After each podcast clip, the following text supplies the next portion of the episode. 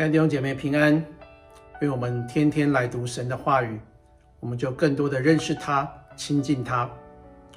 今天我们的经文在路加福音第八章一到十八节，我们一起来看今天的经文。过了不多日，耶稣周游各城各乡传道，宣讲神国的福音。和他同去的有十二个门徒，还有被恶鬼所附、被疾病所累、已经治好的几个妇女。内中有称为莫大拉的玛利亚，曾有七个鬼从她身上赶出来；又有希律的家宰苦萨的妻子约亚拿，并苏萨拿和好些别的妇女，都是用自己的财物。供给耶稣和门徒。当许多人聚集，又有人从各城里出来见耶稣的时候，耶稣就用比喻说：有一个撒种的出去撒种，撒的时候有落在路旁的，被人践踏，天上的飞鸟又来吃尽了；有落在磐石上的，一出来就枯干了。因为得不着滋润，有落在荆棘里的，和荆棘一同生长，把它挤住了；又有落在好土里的，生长起来结实百倍。耶稣说了这些话，就大声说：“有耳可听的，就应当听。”门徒问耶稣说：“这比喻是什么意思呢？”他说：“神国的奥秘，只叫你们知道。”至于别人，就用比喻，叫他们看也看不见，听也听不明。这比喻乃是这样：种子就是神的道，那些在路旁的，就是人听了道，随后魔鬼来，从他们心里把道夺去，恐怕他们信了得救。那些在磐石上的，就是人听到，欢喜领受。但心中没有根，不过暂时相信，几次遇见试炼就退后了。那落在荆棘里的，就是人听了道，走开以后，被今生的思虑、钱财、宴乐挤住了，便结不出成熟的子粒来。那落在好土里的，就是人听了道，持守在诚实善良的心里。并且忍耐着结实，没有人点灯，用器皿盖上，或放在床底下，乃是放在灯台上，叫进来的人看见亮光。因为掩藏的事没有不显出来的，隐瞒的事没有不露出来被人知道的。所以你们应当小心怎样听，因为凡有的还要加给他。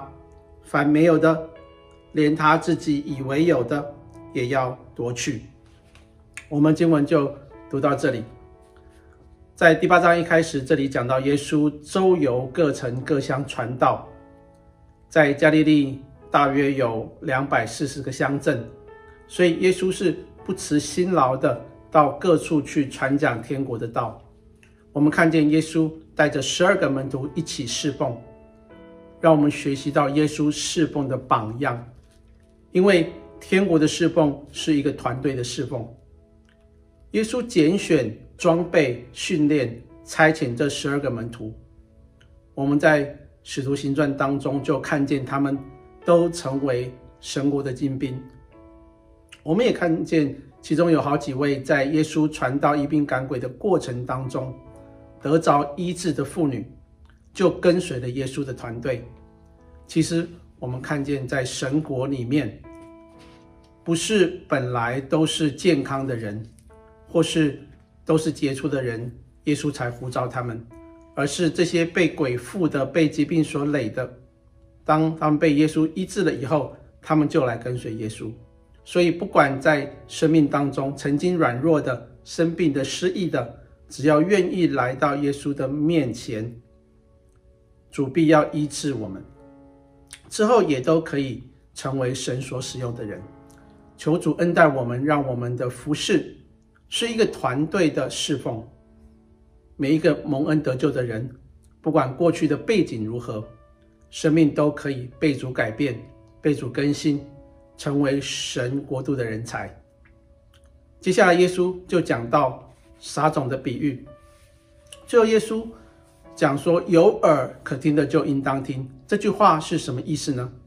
耶稣用深奥的比喻来讲述天国的事情，不是让门徒觉得哇，这个听不懂。他用比喻的方式是让众人更容易明白天国的奥秘，因为这个比喻是跟他们的现实生活息息相关的，所以他们有兴趣来听。透过比喻，能更体会到原来天国是像这样子的。但是有一些人听了，不知道耶稣在讲什么，他们就走了，而且愿意继续来思想，甚至那些愿意。继续求问耶稣的人，他们就能够更清楚地明白天国的道理。弟兄姐妹，我们读圣经也是一样，我们不要读完了就过去了。如果不明白的地方，我们要求问，我们要考察，求圣灵给我们有智慧来明白神话语的奥秘。之后，耶稣就解释了撒种的比喻。他说：“神的道就像种子被撒出去一样，不管你的心田是如何，你都已经听见了。”耶稣用看得见的田地讲到我们看不见的心。耶稣提醒我们，不但要听，而且我们要听明白；不但要听明白，而且要持守遵行，才能结出成熟的子粒来。这里的第一种人就好像听见的道啊，却落在路旁。那个种子根本没有办法发芽成长，魔鬼就把他的心中的道就夺去了。第二种人听见的道，好像听明白了，但是心里却有许多的石头很硬。神的道在这样的心田里面根本没有办法扎根。遇到了试炼，遇到了难处，就说：“哎呀，算了算了。”这个种子所发出来的芽也就枯萎了。弟兄姐妹，我们听神的话，让神的话存留在我们的心里面，不要害怕任何的逼迫或是外在各样让我们心中摇动的理论而失去了救恩。第三种人的心田像是荆棘地一样，就是各种的忧虑啊，很多的时候我们听神的话，但是我们的心思意念还是围绕在世上的忧虑当中。或是其他的世界上让我们的心动摇的财富啊，或是享乐啊等等，这些外在的东西就好像荆棘一样，把神的道就挤住了，一样无法成长。第四种人的心才是好土。什么是好土呢？好土就是不要有任何的成见，不要像路旁的，或是石头地的，或是荆棘地的。这里说。持持守在诚实善良的心里，并且忍耐着结实。神的道不是一听见马上就长大就结果，而是需要经过一段时间的忍耐等候，慢慢的才能够开花结果。马太福音说，有一百倍的，有六十倍的，有三十倍的。求主恩待我们，让我们能够成为结石累累的人。这段的比喻的关键。在于听，听神的道，道的其中一个重要的特质是，它会长大。如何让道在我们的里面增长呢？我们需要留心注意。有些人会听不明白，有些人只是表面的听一听，所以耶稣不向他们仔细的说明。但是当人渴望进入生命之道的时候，圣灵就会向我们显明。话语的意思，所以当我们渴慕的时候，话语就会在我们的里面不断的增长。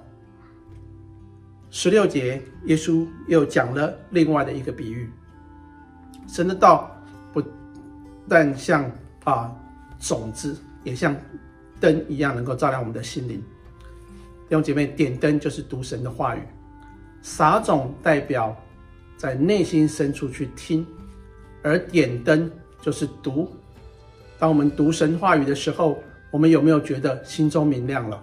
我们读神话语的时候，不是自己藏起来，而是要去分享出去。我们经历神的恩典的时候，那个见证是放在灯台上面的。这里说，叫进来的人看见亮光，因为生命的光是隐藏不住的，是会显露出来的。所以，当神的道在我们的里面结出果子来的时候，我们的生命就被人看见了。十八节，主耶稣再一次提醒我们要小心怎样听，听到内心可以充满神的恩膏，听到内心可以明亮。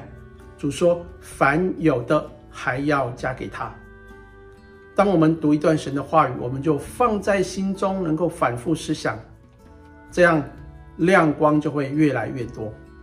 当我们彼此分享的时候，别人的亮光也成为我们的亮光，我们的领受也成为别人的领受，然后我们就一起感受到神的恩膏还要加给我们了，我们就越领受越丰富。